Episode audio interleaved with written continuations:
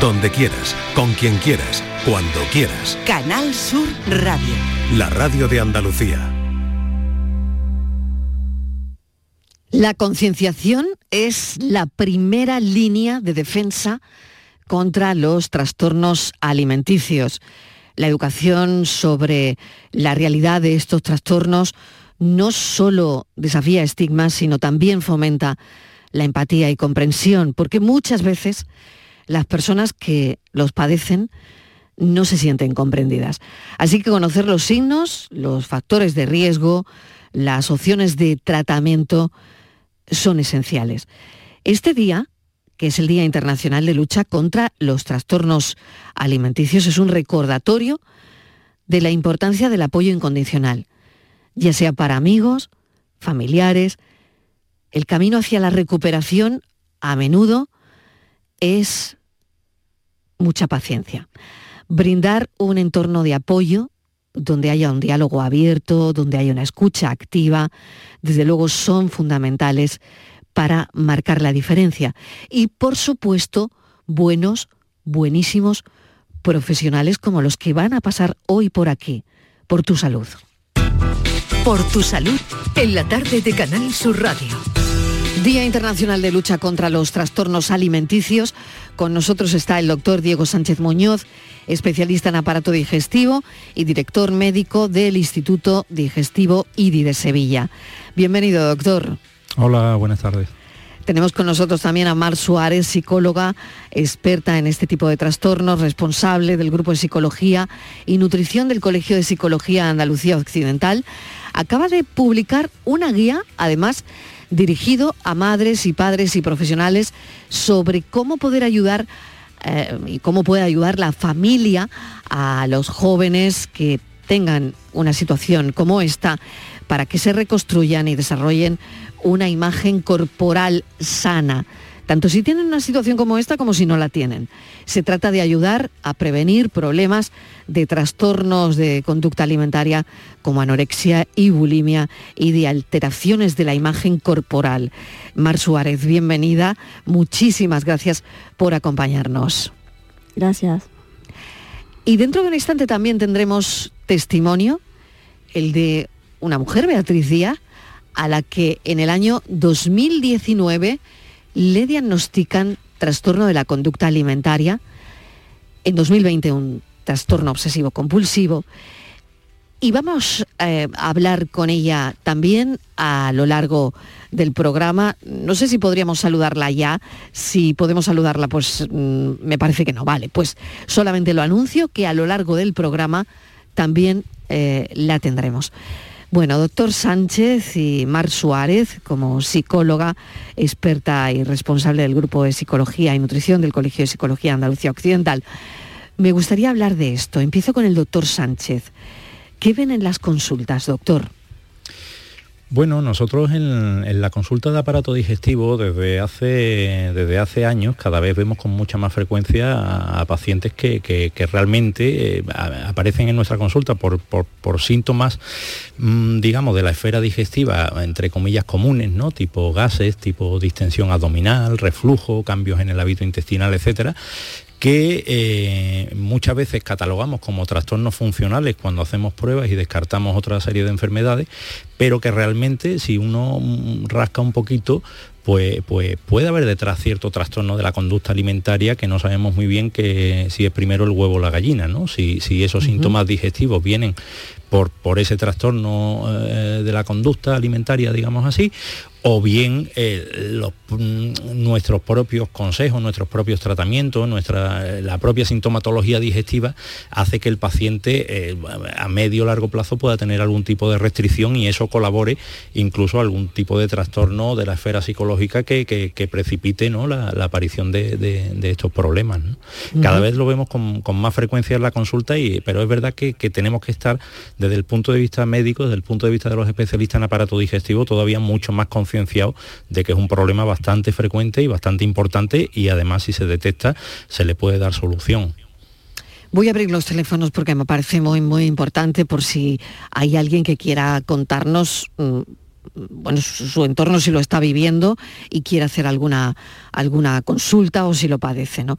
670 94 30 15 para los mensajes de audio para nuestros expertos, 670 940 200 y este es el teléfono del programa.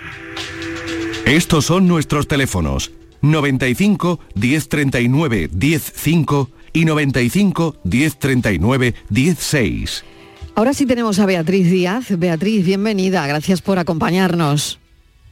Hola, buena, ¿qué tal? Bueno, lo primero es saber cómo estás, cómo te encuentras. Bueno, bien, dentro de lo que cabe, dentro de los trastornos y eso, pues la verdad que estoy bastante bien ahora mismo, me encuentro bien. Te encuentras bien. ¿Cómo empieza em, tu trastorno? ¿Cómo, pues, ¿Cómo comienza? Pues yo empecé con el trastorno de la conducta alimentaria, mm, como han dicho previamente, eh, con dificultades digestivas, intolerancia, muchos problemas en el aparato digestivo. Y también, bueno, el caso que también mi madre pues también sufre trastorno de la conducta alimentaria. Entonces las dos cosas pues al final me hicieron desarrollarlo cuando tenía 13 años. y, tu madre lo, lo, padecía, o sea, tú has vivido eh, tu infancia viendo cómo tu madre mm, lo padecía. Sí, sí. Dieta, mm, productos para adelgazar, todo eso. O sea que realmente em, en, tu entorno esto también ocurría, ¿no? Claro. Mm, claro, esto de alguna manera, eh, bueno, pues a ti también te cambiaría en parte tu infancia, ¿no? Sí, yo, claro, yo he vivido con la concepción de cómo tenía que ser yo físicamente, cómo tenía que comportarme para poder ser aceptada y entonces la verdad que ha sido, ha sido duro, porque yo estaba metida dentro de eso y quería que era lo normal. Es así el problema. ¿Cuándo te das cuenta de que no es normal, Beatriz? Pues yo, yo siempre, bueno, cuando salía a la calle y todo eso, pues tenía comportamientos con la alimentación diferentes a mis amigos, luego pues hacía más deporte de la cuenta y creía que era una cosa mía de que yo tengo voluntad, soy capaz de conseguir el cuerpo ideal y no, me importa mm, eh, someterme a este régimen de alimentación ni de ejercicio. Pero ya en 2019 eh, bajé muchísimo de peso y, ya empecé a preocuparme porque no conseguía ganar peso de ninguna forma, porque yo tenía la concepción de que quería ganar peso, aunque en realidad en mi interior no quería ganarlo.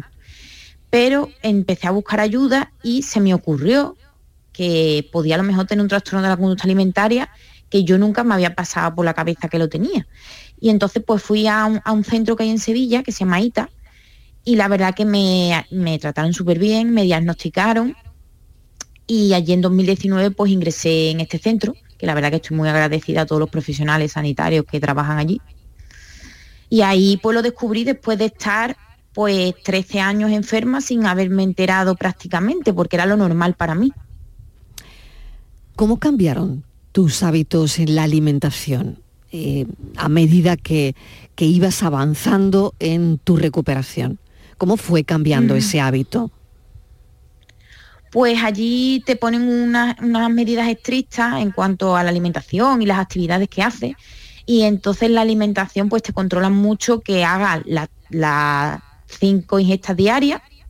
Tienes que hacer desayuno, eh, tente de media mañana, eh, el almuerzo, la merienda y la cena, que hay gente que, bueno, hay personas con trastorno la conducta alimentaria evidentemente que quitan alguna de esas ingestas. Entonces, pues te, obligan, entre comillas, a, comer toda la ingesta. Y luego, a la hora del almuerzo y de la cena, hay primer plato, segundo plato, postre y pan. Que no, que claro, que los trastornos alimentarios la gente empieza a quitar distintos tipos de alimentos, empieza a quitar el pan, empieza a quitar el primer plato y entonces pues te, te, obligan a que tengas que seguir unas pautas de alimentación y luego también pues que vayas comiendo tranquilamente, pero tampoco que tardes un montón, sino que lo hagas de una manera normal. Entonces al final te habitúan a comer como comería alguien que no tiene un trastorno. ¿Qué expresiones, qué, presiones hay del exterior? Porque Beatriz, creo que eso es importante y yo no sé si en tu caso ocurriría o no. Pero es verdad que ahora em, bueno, tenemos, por ejemplo, a los adolescentes bastante presionados con las redes sociales, ¿no?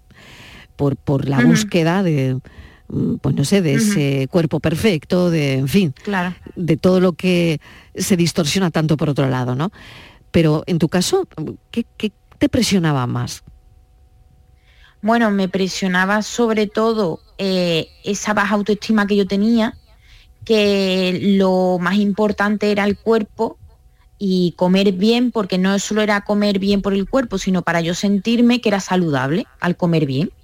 Entonces buscaba, por un lado, tener un peso normal, eh, estable, y luego buscaba pues sentirme a gusto con lo que yo comía y sentirme sana, que es lo que yo quería. Y la presión pues de las redes sociales es brutal. Mm, sigo teniendo presión actualmente de las redes sociales y me tuve que quitar mucho, muchas cuentas que seguía yo porque pues te vendían el cuerpo ideal, las dietas, después también te metían esto de una forma implícita con, no, hay que comer saludable, hay que hacer deporte todos los días, entonces al final te va calando y te va haciendo pues que tú tengas que hacer eso de comer bien y hacer deporte y se acaba convirtiendo al final en una sesión, porque si tú comes bien y haces deporte de manera sana, no pasa nada. Pero si ya se convierte en tu sesión y tu vida gira en torno a eso, pues ya tienes un problema.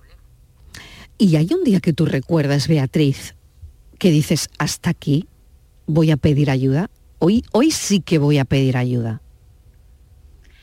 Pues sí, cuando ya tenía un peso muy bajo, porque además yo es que me empecé a obsesionar con pesarme, que nunca me había pasado. Entonces en 2019 empecé a pesarme continuamente y, y varias veces al día. Y ya veía que cada vez iba bajando más el número en la báscula y además yo me sentía muy triste, muy deprimida y, digo, es que esto, esto no tiene que ser normal.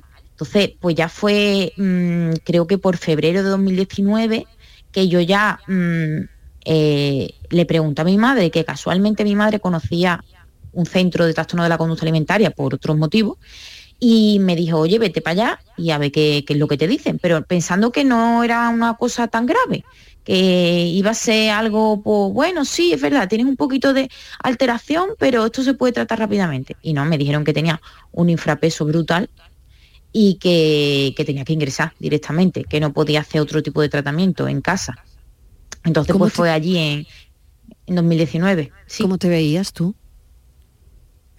Pues yo me veía delgada, pero tampoco eh, o sea, yo me miraba al espejo, me veía pues delgada, algunas partes de mi cuerpo no me gustaban por, que no me gustan, pero sí que es verdad que no tengo el recuerdo de ver ese cuerpo tan delgado, porque yo luego he visto fotos posteriores, o sea, fotos de ese momento que lo he visto después, ahora veo esa foto y digo, madre mía, cómo he llegado yo a este extremo, y yo ni me daba cuenta de eso, porque yo me veía en el espejo delgadita, pero bien.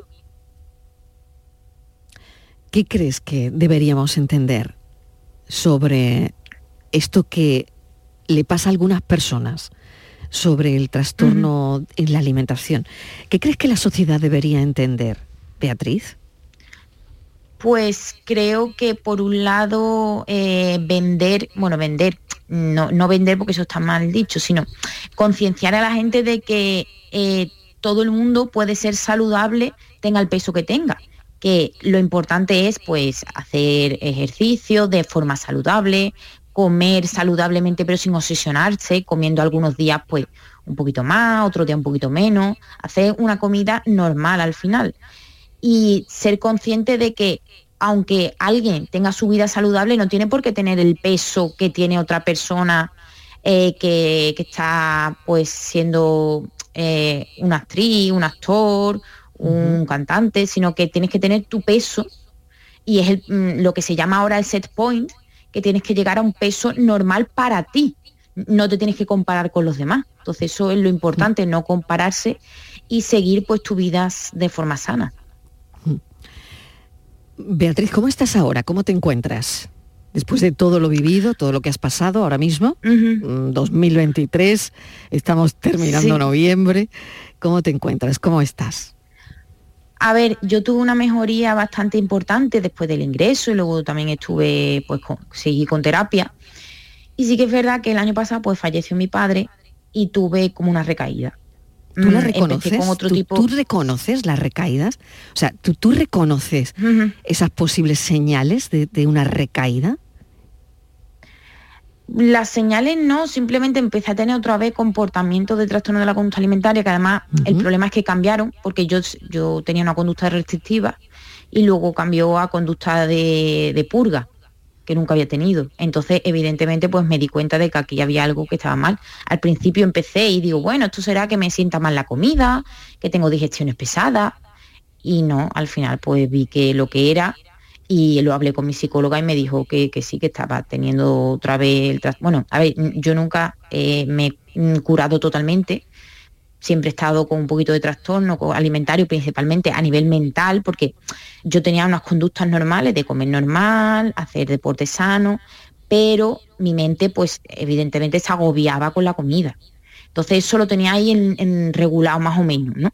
Pero cuando falleció mi padre y empezaron problemas a nivel de familiares y tal, pues empecé otra vez a manifestar todo eso, a manifestar pues ansiedad con la comida, comía de manera excesiva, luego conducta de purga y evidentemente fue chocante para mí porque fue un cambio en, la sintomatología. Si me permites, Beatriz, voy, voy, a introducir en esta conversación también, por supuesto, a Mar Suárez, psicóloga, eh, que nos está acompañando hoy, y al doctor Sánchez Muñoz también, pero eh, bueno, en este caso, Mar, eh, pues no sé si quieres decirle algo a Beatriz de entrada su valentía de estar contándolo públicamente, porque eso nos ayuda a todos. Sí, por supuesto, lo estaba pensando, ¿no? Eh, agradecerle que cuente su experiencia porque, eh, bueno, es difícil, ¿no? Que muchas personas que están pasando por un trastorno alimentario pues se atrevan a contarlo porque parece un tema tabú, ¿no? Muy poco eh, visible ante la sociedad y es importante porque eso puede poner voz a muchísimas personas que se pueden sentir identificadas, empatizar con, Beatriz y también, ¿por qué no, no? Pedir ayuda, que al final para eso estamos todos hoy aquí, creo yo. Doctor, doctor Sánchez Muñoz. Sí, yo creo que, es fundamental, ¿no? Es un, problema, como he dicho antes, muy, muy oculto, ¿no? Primero porque los propios pacientes, como ha dicho Beatriz, muchas veces no son conscientes siquiera de su problema hasta mm, bastante tiempo después, ¿no? Eh, y después, eh, aunque lo sean después, hay una, especie de, ocultación por, vergüenza, por, qué pensarán de, lo que me pasa, si esto no es normal. Eh, entonces es difícil que el paciente tenga la, valentía de, salir adelante, de reconocer su problema y de, pedir ayuda, ¿no? Y de pedir ayuda. Y por supuesto, como dice Mar, pues para, eso estamos todos, ¿no? Para ofrecer nuestro granito de arena dentro de, nuestras posibilidades y en el papel que nos compete. Pues simplemente mm, me gustaría que, bueno, no sé, que mm, alguien que esté viviendo una situación, Beatriz, como la que tú has vivido, pues no sé, te dirijas a esa persona. ¿Qué le dirías? Pues si, si alguien está sufriendo un trastorno de la conducta alimentaria y todavía no ha pedido ayuda, le recomendaría que la pidiera porque luego se va a sentir súper bien yo la verdad que mm, cuando empecé a tener un peso saludable, empecé a estar mejor, me empecé a encontrar eh, físicamente, emocionalmente mucho mejor. Entonces les recomendaría que mm, lo hiciera ver a sus familiares, a sus amigos y que pidiera ayuda. Y luego alguien que lo está sufriendo y ya está en tratamiento, pues le, recompensaría enormemente y le diría que qué valiente es porque esto es un problema bastante importante que pasa muchas veces oculto y si ya se ha dado cuenta de que lo tiene y se está tratando, muy probablemente vaya a poder salir de esto. Lo que pasa es que hay que hacerlo poco a poco, entonces hay que tener muchísima paciencia con estos trastornos. No te vas a curar en un año, hay que, no, digo un año, unos meses o dos años, no se puede hablar de tiempo. Eh, hay que tener mucha paciencia y poco a poco al final, al final consigue salir de este bucle. Beatriz Díaz, mil gracias de verdad por, por contarlo. Em, ojalá mm, sigas bien, vaya muy bien y te deseo mucha suerte, por supuesto. Muchas gracias a vosotros. Un beso enorme, gracias. Hacemos una pequeña pausa y enseguida abordamos esto desde el punto de vista psicológico, después de este gran testimonio de Beatriz Díaz, y por supuesto desde el punto de vista de la medicina digestiva, ¿no? de, un especialista en digestivo, porque claro, eh, todo esto tiene consecuencias que ahora vamos a contar. Estos son nuestros teléfonos 95 1039 105 y 95 1039 16. ¿Sabes que España es el primer exportador mundial de naranjas? ¿Y sabes que la mitad de ellas se producen en Andalucía? Sanas, frescas, ricas y sabrosas. Compra naranjas de Andalucía. Es un mensaje de la Junta de Andalucía. Armilla disfruta ya de su renovada Plaza de las Caserías, un nuevo espacio para el esparcimiento y disfrute de la ciudadanía, sumándose así a su extensa red de espacios verdes y zonas de ocio. Estrategia de Desarrollo Urbano Sostenible e Integrada Armilla Futura Innovación Metropolitana, cofinanciada al 80% por el Fondo Europeo de Desarrollo Regional, FEDER, una manera de hacer Europa. Aquadeus, ahora más cerca de ti, procedente del manantial Sierra Nevada, un agua excepcional en sabor, de mineralización débil que nace en tu región. Aquadeus Sierra Nevada es ideal para hidratar a toda la familia y no olvides tirar tu botella al contenedor amarillo. Aquadeus, fuente de vida, ahora también en Andalucía. Úbeda ya dispone de tres puntos interactivos de información cultural, patrimonial, turística, gastronómica, hotelera y artesanal, con el objetivo de mejorar la información que se traslada a residentes y turistas. Operación 2.2 Úbeda Ciudad Inteligente. Estrategia de Desarrollo Urbano Sostenible e Integrado Úbeda Baeza 2020. Proyecto cofinanciado al 80% por el Fondo Europeo de Desarrollo Regional. Unión Europea. Una manera de hacer Europa. Canal Sur. La radio de Andalucía. Si necesitas recuperarte de una operación de cadera, rodilla o cualquier otro proceso médico, en Vallesol podemos ayudarte. Contamos con profesionales que te ayudarán a recuperarte más rápido y todo ello sin desplazamientos innecesarios y por mucho menos de lo que imaginas. Infórmate en el 924 24 25 o en vallesol.es. Vallesol, te cuidamos diferente porque eres único. Soy Jolly, vecina de los Palacios Villafranca. El Parque de los Hermanamientos la verdad es que es muy bonito y cuando llega el momento de la tarde pues reunirme con mis amigas, él estar con sus amigos del cole. Cada día la Diputación de Sevilla trabaja con tu ayuntamiento para mejorar las instalaciones municipales en tu pueblo y tu ciudad. Diputación de Sevilla, cerca de ti. Ya está aquí Sevilla On Ice, el parque de atracciones más divertido de la Navidad. Abierto todos los días hasta el 7 de enero en el Muelle de las Delicias. Pistas de hielo cubiertas, noria gigante de 45 metros, zona de restauración y mercadillo navideño. SevillaOnIce.com. Ven a disfrutar en familia. Family Breastfeeding llega de nuevo a Sevilla. La única feria del bebé y la crianza de Andalucía estará este 9 de diciembre en el Parque del Alamillo. Ponencias, exposición y entretenimiento infantil con entrada gratuita. Recuerda, 9 de diciembre en Parque del Alamillo. Family Breastfeeding. Síguenos en redes. Disfruta tu Navidad con 5 océanos. Lo mejor en congelados en Sevilla. Hasta el 24 de diciembre, pechuga de pollo a 2,95 el kilo. Variedad y calidad al mejor precio. Pechuga de pollo a 2,95 el kilo. En Triana Cerro del Águila, Pino Montano, Montequinto y Dos Hermanas. Cinco Océanos les desea felices fiestas. El resumen de la actualidad del día, con toda la información y la última hora del deporte, el análisis de la economía que tanto te afecta, las entrevistas que te aclaran lo que pasa. Todo lo que necesitas saber para estar informado lo tienes en el Mirador de Andalucía, de lunes a viernes, desde las 7 de la tarde con Natalia Barnés. Contigo somos más Canal Sur Radio. Contigo somos más Andalucía.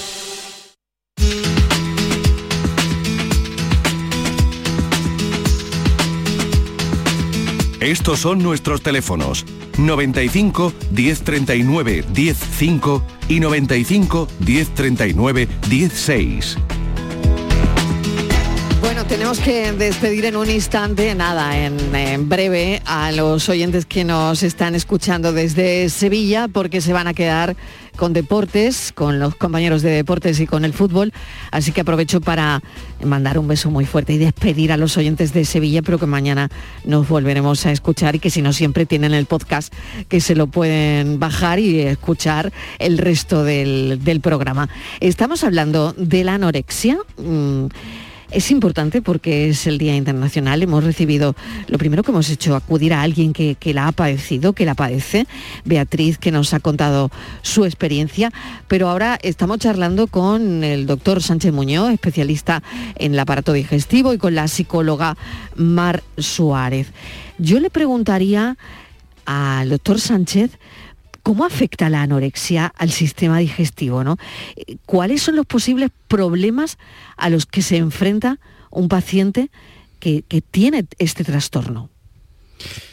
Pues tiene eh, muchas y diversas consecuencias, ¿no? Tanto desde el punto de vista de, los órganos del aparato digestivo, ¿no? En principio, bueno, pues, pues los pacientes con anorexia suelen tener un retraso en el vaciamiento gástrico, el, comer menos como mecanismo de defensa, al final, bueno, el, cuerpo nota que hay menos energía, con lo cual tiende a, aumentar su, reserva, mm, disminuyendo el vaciamiento del estómago, Con lo cual hay una sensación siempre de, plenitud, sensación de, saciedad precoz, ¿no? de, estar lleno, ¿no? Eh, después, por otro lado, eh, ese mismo lentecimiento en el vaciamiento gástrico provoca también el lentecimiento intestinal, ¿no? No, es, raro que estos pacientes consulten por estreñimiento. Eh, evidentemente igual, ¿no? Al comer menos, pues, pues también hay, el, cuerpo interpreta que hay, que hay menos desecho que, que soltar, ¿no? Por otro lado, eh, las propias conductas purgativas que pueden tener estos pacientes y, demás, esos vómitos repetidos, ¿no? esa, autoprovocación del, vómito, pues eh, no es raro que provoquen reflujo gastroesofágico, incluso lesiones ¿no? a nivel de, esófago, ¿no? que en casos muy extremos pues pueden llegar a, esofagitis crónicas con úlceras, con esófago de Barrett incluso, ¿no? que son enfermedades crónicas que, bueno, que tenemos que manejar tanto con tratamiento como, como con revisiones endoscópicas porque, porque bueno, incluso, incluso podrían eventualmente degenerar a, neoplasias, ¿no? a, tumores del, esófago. O sea que no, no estamos hablando de ninguna broma y de ninguna cosa banal. ¿no?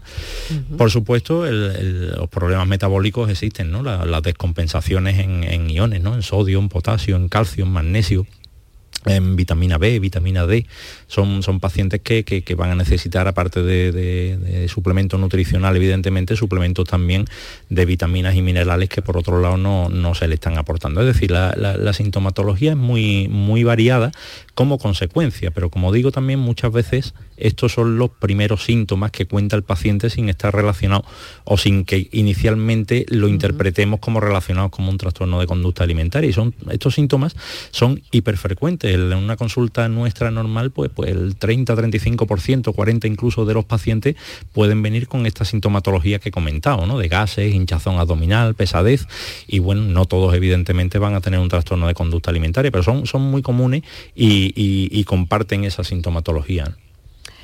Em, y quería preguntarle también cuando una persona se empieza a recuperar de, la anorexia y comienza a ganar peso, mm, ¿cuánto tiempo le lleva al sistema digestivo funcionar eh, como lo hacía antes, como lo hacía cuando la persona no tenía el trastorno? Sí, eh, es muy variable, ¿no? De hecho, este tipo de trastornos, como, como comentó ya Beatriz, la paciente antes, son trastornos que, tienen una curación lenta, ¿no? Muy pausada, ¿no? Con lo cual la adaptación también es lenta y pausada, ¿no? El, paso del tiempo. Hay que tener en cuenta que, nuestro organismo es sabio ¿eh? y se va adaptando a, las circunstancias. Entonces, igual que en momentos de, escasez, digamos así, de alimentos, pues, pues reacciona y se defiende, en momentos de recuperación también esa progresión es, despacio, es lenta, ¿no? Y se va adaptando a las circunstancias, no es una cosa que ocurra de un día para otro, ¿no? Son, son, el medio plazo es, la norma, ¿no? Pero no, no hay una fecha. Lo que sí va en paralelo, suele ir en paralelo siempre la, la mejoría de los síntomas del, o sea, de, las conductas, ¿no? de las conductas del, del, de, de, estos trastornos, ¿no? por anorexia, por bulimia, por atracón y demás, esa mejoría en esos trastornos, en esa, en esa eh, digamos, en ese equilibrio mental, llamémosle así, va muy paralelo y va muy asociado el, equilibrio físico, ¿no? Suelen, la recuperación suele ir muy pareja, ¿no? Mar, de todo el testimonio, le pregunto ahora a la psicóloga de, Beatriz, que me ha parecido importantísimo, ¿no? Y, un testimonio muy, muy directo, ¿no? Mm, ¿Cómo se trabaja con, pacientes? Porque me ha llamado a mí mucho la atención lo que contaba de su padre, ¿no? Cuando su padre eh, fallece, ella sufre una recaída, ¿no? Mm.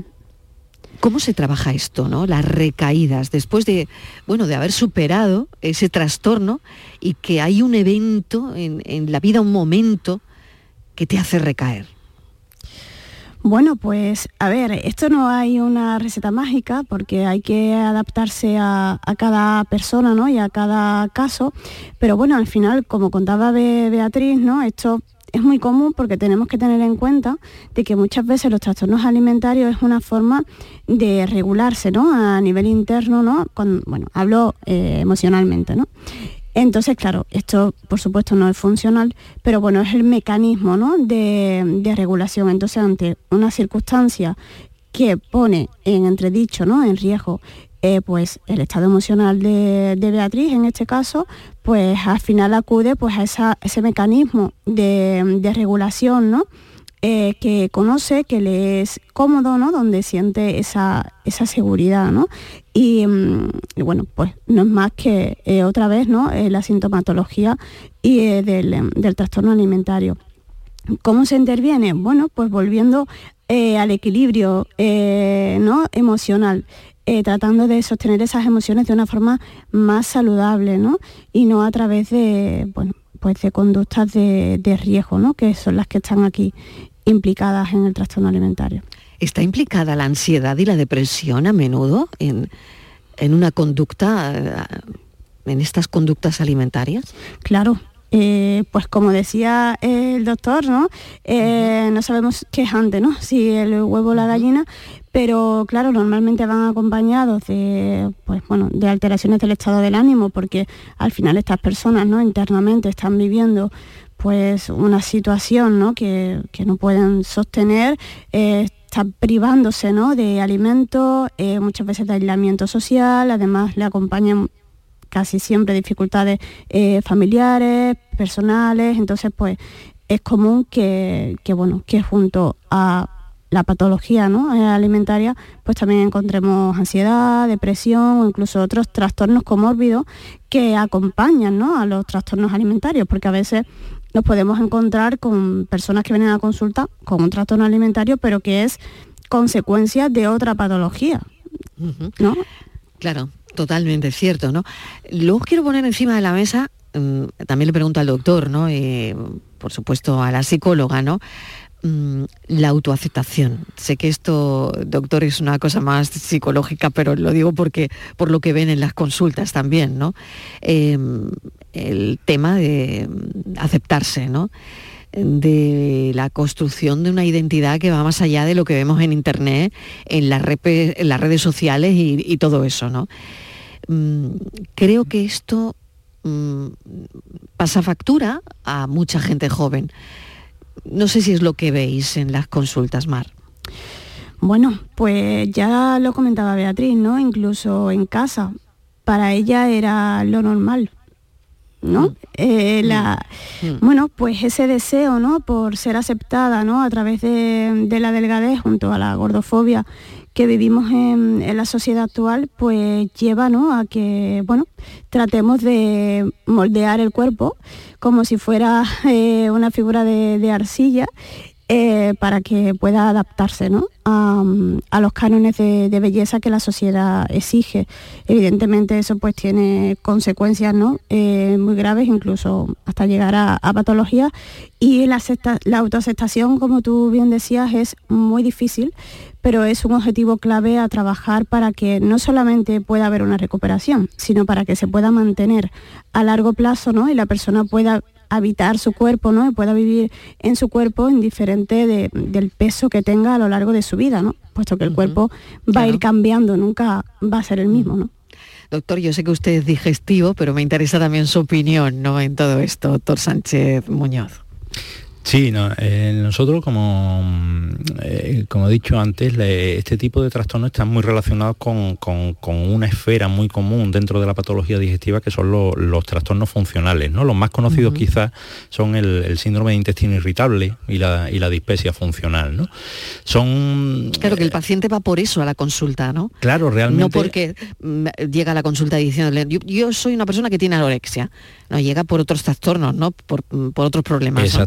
Exactamente. de, hecho, la inmensa mayoría nos consulta por eso, por, esa serie de síntomas. Claro. Nosotros Lo, descartamos otras enfermedades, ¿no? Enfermedad celíaca, enfermedad inflamatoria y, demás. Los catalogamos y son trastornos funcionales y me refiero con esto a que para nosotros muchas veces es muy complicado explicarle a un paciente que eh, realmente esa enfermedad que padece o esa sintomatología que padece no es tal enfermedad física, sino que son manifestaciones digestivas de una serie de eh, elementos en los cuales eh, intervienen infecciones, intervienen intolerancias alimentarias, intervienen estados mentales, muy frecuentes pacientes con ansiedad y depresión que manifiesten o que, o que tengan estos, estos síndromes ¿no? de dispepsia funcional o de síndrome de intestino irritable y, eh, como digo, para nosotros es muy complicado explicarles a los pacientes y hacerles entender que realmente lo que tienen es un conjunto de manifestaciones, un conjunto de somatizaciones que son muy frecuentes también en pacientes evidentemente con trastorno de la conducta alimentaria. Entonces, si el paciente comprende que esos mm, síntomas, gran parte o, buena parte de ellos vienen derivados por algún tipo de alteración, trastorno, mm, condición, eh, situación mm, psicosocial, llamémosle como queramos, que afecta a, su vida diaria, pues tendremos gran parte del, tratamiento hecho, ¿no? Porque realmente no hay un tratamiento curativo para esta sintomatología. Lo que hacemos es mantenerlo un poco a raya a cada paciente con, una táctica diferente, ¿no? Entonces, eh, cuando a estos pacientes con, síntomas funcionales digestivos realmente pensamos o sospechamos que puede haber un trastorno de conducta alimentaria detrás, el, intentar explicárselo, intentar eh, eh, eh, que lo acepten, no, es nada fácil. Por el paciente aquí es el principal actor de la película. Es verdad que tiene que tener un entorno adecuado, que, nosotros como médicos tenemos que dar el apoyo de, estar ahí para que siempre que lo necesite, porque la evolución no es lineal, la evolución son con muchos altibajos, ¿no? Quizás más bajos que altos. Entonces hay, que estar muy pendiente de esos pacientes y lo que vale para un día, a lo mejor la semana que viene deja de valer porque ha ocurrido una circunstancia en su vida como, como esta chica con el fallecimiento de su padre. ¿no? Entonces hay que estar muy, muy, muy atentos, muy atentos a, los cambios en la sintomatología de estos pacientes, pero sobre todo lo que hay que intentar es hacerles comprender el origen, de dónde viene y que por supuesto en el momento que mejore toda la esfera mental, llamémosle así, va a mejorar también toda la esfera física, ¿no? Y viceversa, si conseguimos mejorar de alguna forma la esfera física, ayudamos también en cierta parte a esa esfera mental a que, a que camine un poquito más hacia adelante. Doctor, ¿cómo ayudan? ¿Cómo recuperan un bajo peso de un ingreso de un paciente o de una paciente con, bueno, pues con, un, con un peso preocupante? Eh, ¿cómo, ¿Cómo es ese trabajo? ¿Cómo van recuperando a la paciente o al paciente? Ahí, ahí quizás lo, nosotros la principal misión que debemos tener ahí es, estar alerta a cuando viene un paciente, intentar catalogarlo, intentar ver que efectivamente pueda tener un trastorno de conducta alimentaria detrás que esté produciendo esto. Una vez hecho esto, el, grupo de trabajo debe ser multidisciplinar, multidisciplinar. Nosotros como especialistas en aparato digestivo podemos diagnosticar otras, o excluir, mejor dicho, otras enfermedades, tratar eh, síntomas, tratar bueno, enfermedades que pueda tener el paciente a nivel físico, a nivel del tubo digestivo. Pero tenemos que trabajar codo con codo con nutricionistas, con endocrinos, con psicólogos, por supuesto, con psiquiatras, porque eh, ese trabajo conjunto es, que, es el que al final hace que recupere el paciente. Esto, si se intenta tratar desde un solo punto, desde una sola pata de la mesa, nos quedamos muy cojos, no, no, no, no conseguimos nada.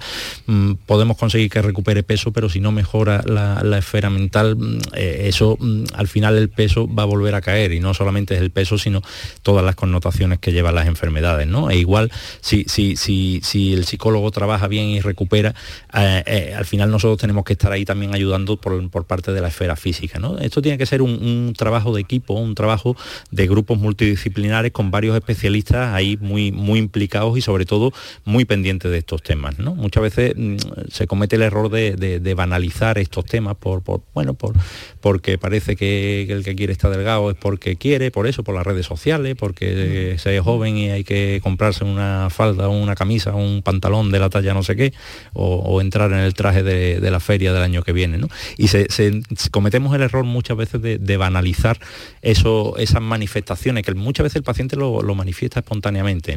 Y, ahí tenemos que estar un poco alerta a, captarlo para poder, bueno, no, todos los pacientes que nos cuentan eso evidentemente tienen un, problema, pero sí, y para los que lo tengan, desde luego, estar atentos y, poder ayudarles. ¿no? sé si Mar quiere añadir alguna, alguna cosa más. Estoy totalmente de acuerdo, ¿no? Sobre todo destacar el, trabajo en equipo multidisciplinar y, añadir también eh, el de la familia, ¿no? O, bueno, o el contexto que tenga la persona porque va a ser eh, también fundamental a la hora de, abordar el tratamiento, ¿no? porque todo lo que hacemos los profesionales al final mm, va a quedar insuficiente si luego en casa pues no se sigue la, misma línea o se acaba reforzando las conductas problemáticas. ¿no? Entonces es importante que todos rememos en, eh, en la misma dirección, tanto profesionales como familiares. Recordamos el teléfono del programa. Estos son nuestros teléfonos 95 1039 105 y 95 1039 16. Desde luego los pacientes que tienen este problema, bueno, como hemos oído el testimonio de, de Beatriz, es importante que se pongan en manos de buenos facultativos, buenos doctores, buenos psicólogos, porque al final, Mar, eh, esto es, eh, requiere una atención multidisciplinar. Así es, y especializada. Sobre todo, ¿no? No, no nos vale cualquier psicólogo, ni cualquier médico, ni no por nada, ¿no? no más allá de, sus buenas intenciones, seguro, ¿no? Eh, pero los trastornos alimentarios son trastornos muy complejos, eh, que son multifactoriales y que necesita también pues, de profesionales que estén eh, cualificados y que estén especializados en, esta temática. ¿Se, está avanzando mucho, doctor Sánchez Muñoz, en los tratamientos o esto siempre sigue una línea, eh, bueno, pues relativamente, siempre la misma, ¿no? No lo sé si en esto también hay avances. Sobre todo se está avanzando en, la mayor detección de pacientes y en la, y en la detección más precoz. ¿no? Yo, creo que es muy importante no solo detectar estos, estos trastornos, ¿no? sino que cuanto antes se, se haga, antes se le puede poner remedio, con lo cual la recuperación va a ser más rápida y, mejor. ¿no? Después realmente el tratamiento desde el punto de vista digestivo, pues, pues como digo, es un tratamiento muchas veces muy sintomático, ¿no? muy, muy orientado a, la mejoría o a la paliación de, los síntomas. ¿no? Y ahí bueno, no hay, no hay grandes, grandes avances, ¿no? No, no, no, hay un, no ha habido una pastilla, no ha habido una una terapia que haya sido la, panacea, que haya sido el descubrimiento para dar un premio Nobel, ni mucho menos, ¿no? Pero es verdad que estamos bastante mejor que hace 10 o 15 años, evidentemente. A mí me gustaría matizar una cosa también en este sentido, que, muchas veces eh, uno de, los tratamientos que utilizamos nosotros en las consultas son tratamientos dietéticos, Con lo cual muchas veces con toda nuestra buena intención incluso podemos empeorar al, al paciente, ¿no? Muchas veces eh, ahora está muy, muy en boga ¿no? todo el tema de las intolerancias alimentarias ¿no? a la lactosa. Hay, muchos pacientes que, muchas, muchas personas, mejor dicho, no pacientes, que eh, de forma unilateral, de forma voluntaria, dejan de comer gluten porque ahora parece que el gluten es el culpable de todos los males de este mundo.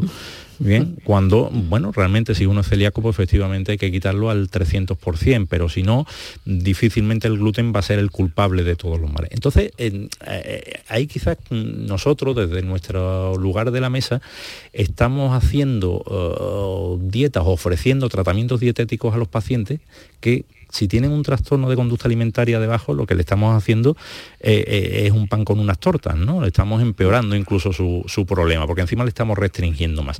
Yo creo que ahí hay que tener cuidado y también hacer una labor de divulgación que em, este tipo de restricciones dietéticas también tienen que estar asesoradas por un profesional. Y cuando hay que quitar, hacer una dieta para restringir ciertos alimentos, pues hay que hacerlo mm, consensuado con los médicos, con los nutricionistas, con los endocrinos y con pruebas complementarias detrás que realmente verifiquen que eso va a conseguir una mejoría.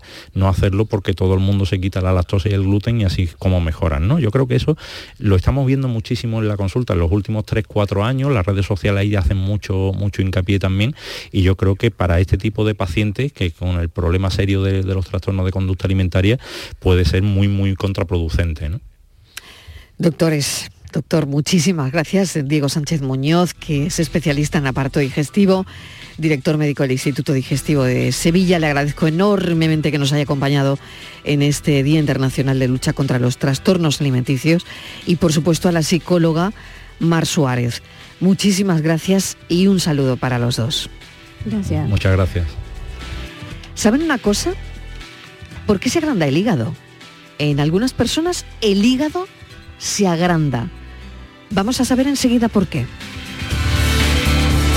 La tarde de Canal Sur Radio con Mariló Maldonado. Disfruta el mes de Black Friday con Social Energy. Llévate 200 euros en tu batería virtual con Luz, con seguro todo riesgo incluido los dos primeros años y grandes descuentos con hasta 25 años de garantía en todas nuestras instalaciones de primeras marcas. Pide tu cita al 955 44 11 11 o socialenergy.es y aprovecha las subvenciones disponibles. La revolución solar es Social Energy. Armilla disfruta ya de su renovada Plaza de las Caserías, un nuevo espacio para el esparcimiento y disfrute de la ciudadanía, sumándose así a su extensa red de espacios verdes y zonas de ocio. Estrategia de Desarrollo Urbano Sostenible e integrada Armilla Futura Innovación Metropolitana, cofinanciada al 80% por el Fondo Europeo de Desarrollo Regional, FEDER, una manera de hacer Europa. Gente de Andalucía te invita a conocer la provincia de Sevilla a través de lo mejor de sus productos y sabores con la Feria de Productos Locales Sabores de Navidad de la provincia de Sevilla. Este domingo, desde el patio de la Diputación de Sevilla, dale placer a tus sentidos con productos de primerísima calidad de tu provincia. Aceites, panes artesanales, carnes, conservas, sensacionales dulces. Gente de Andalucía este domingo desde las 11 de la mañana en la Feria de Productos Locales Sabores de Navidad de la provincia de Sevilla, con el patrocinio de ProDetour, Diputación de Sevilla. La noche está llena de sorpresas, de gente brillante, de momentos inigualables, de espacios y ambientes fantásticos. Hola a todo el mundo, ¿qué tal? La noche de Canal Sur Radio con Rafa Cremades. De lunes a jueves, pasada la medianoche. Noche de risas y miedo, noche de viajes y aventuras sin movernos del club porque somos tus amigos y puedes contar con nosotros. Contigo somos más Canal Sur Radio. Contigo somos más Andalucía.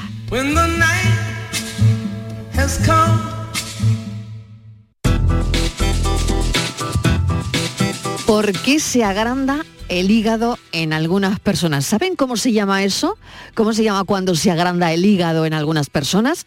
Hepatomegalia, agrandamiento del hígado, y que puede deberse a diversas causas. Vamos a hablar con la doctora Marta Guerrero Misas, eh, especialista del área en el servicio del aparato digestivo del Hospital Reina Sofía de Córdoba.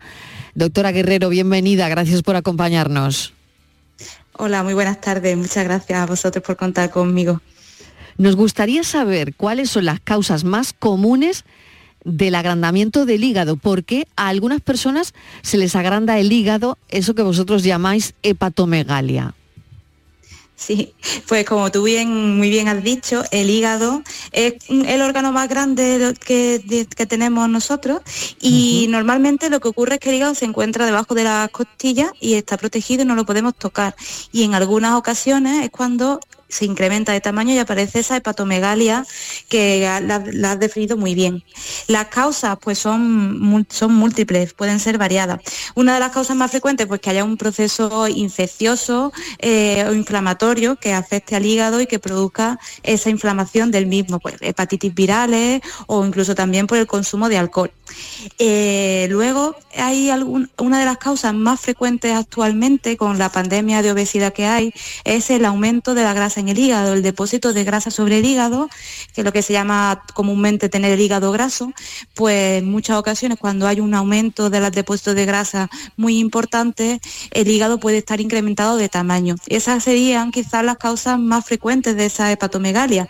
Hay otras también, por supuesto, menos comunes, como por ejemplo el depósito de hierro o depósito de cobre, que son enfermedades genéticas, y también no debemos de olvidarnos pues de patología tumoral, que puede afectar también tanto de forma primaria como secundaria al hígado. Doctora Guerrero, ¿y eh, cuáles son esos síntomas que suelen tener las personas que mm, empieza a crecerles el hígado, eh, que el hígado se empieza a agrandar?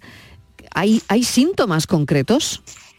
Generalmente no suele, no suele haber síntomas, suelen ser pacientes que están asintomáticos y que nos lo encontramos eh, pues por el que le hacemos una ecografía por, cualquier otra causa o porque en el caso de la, del hígado graso, pues porque el médico de cabecera pues le ha hecho una analítica y se ve que a lo mejor las transaminasas están un poco alteradas, se le hace la, la ecografía y se ve que el hígado está aumentado de tamaño.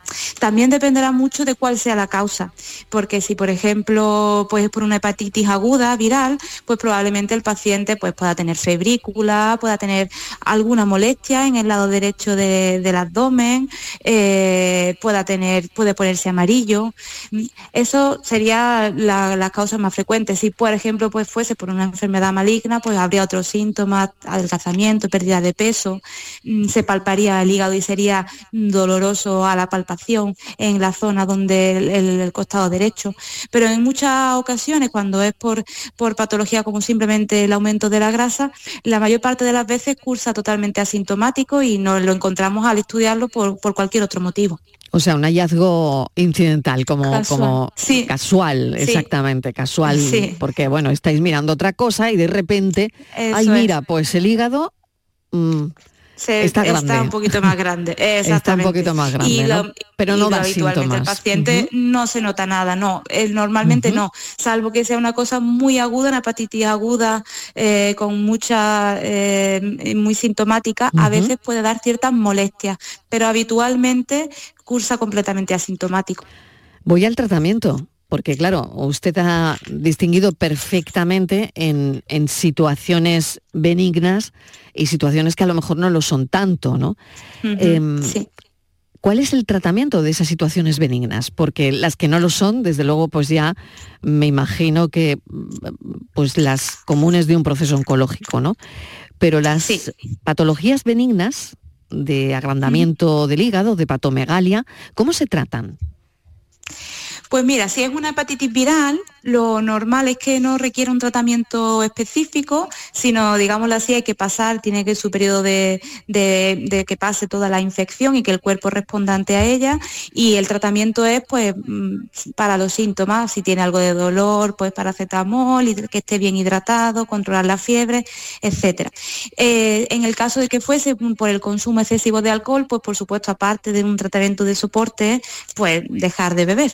Y en el caso de los pacientes que lo que tienen es un hígado graso y ese es el motivo del aumento del tamaño del hígado, pues fundamentalmente aquí el, tratamiento son eh, la pérdida de peso, que es fundamental en ello, y ejercicio físico y por supuesto también el adecuado control de los factores de riesgo cardiovascular que pudiera tener el paciente, como la hipertensión, la diabetes, también controlar bien el hipotiroidismo.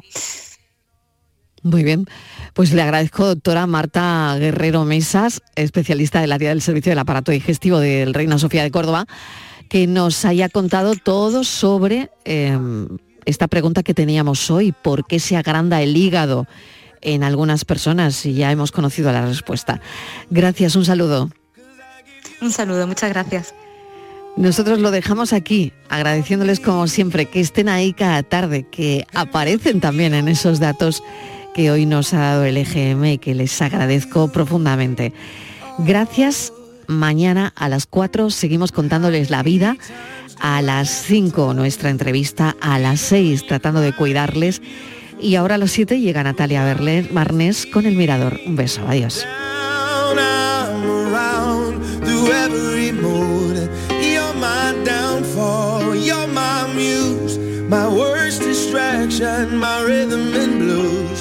Can't stop singing. It's ringing in my head for you. My head's under water, but I'm breathing fine. You're crazy and I'm out of my mind. Cause all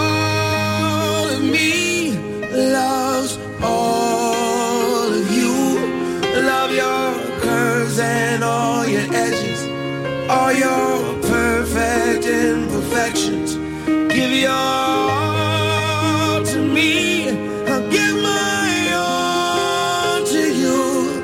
You're my end and my beginning. Even when I lose, I'm winning. Cause I give you all of me.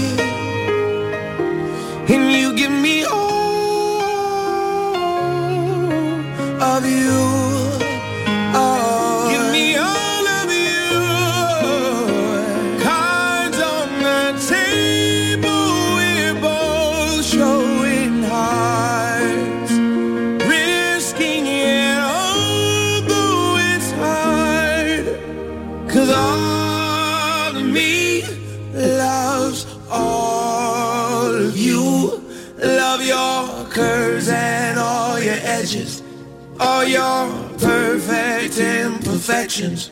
Give your all to me. I'll give my all to you. You're my end and my beginning. Even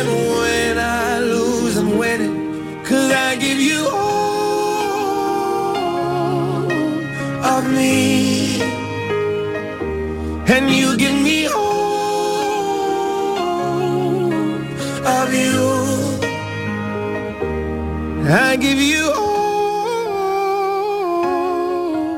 of me.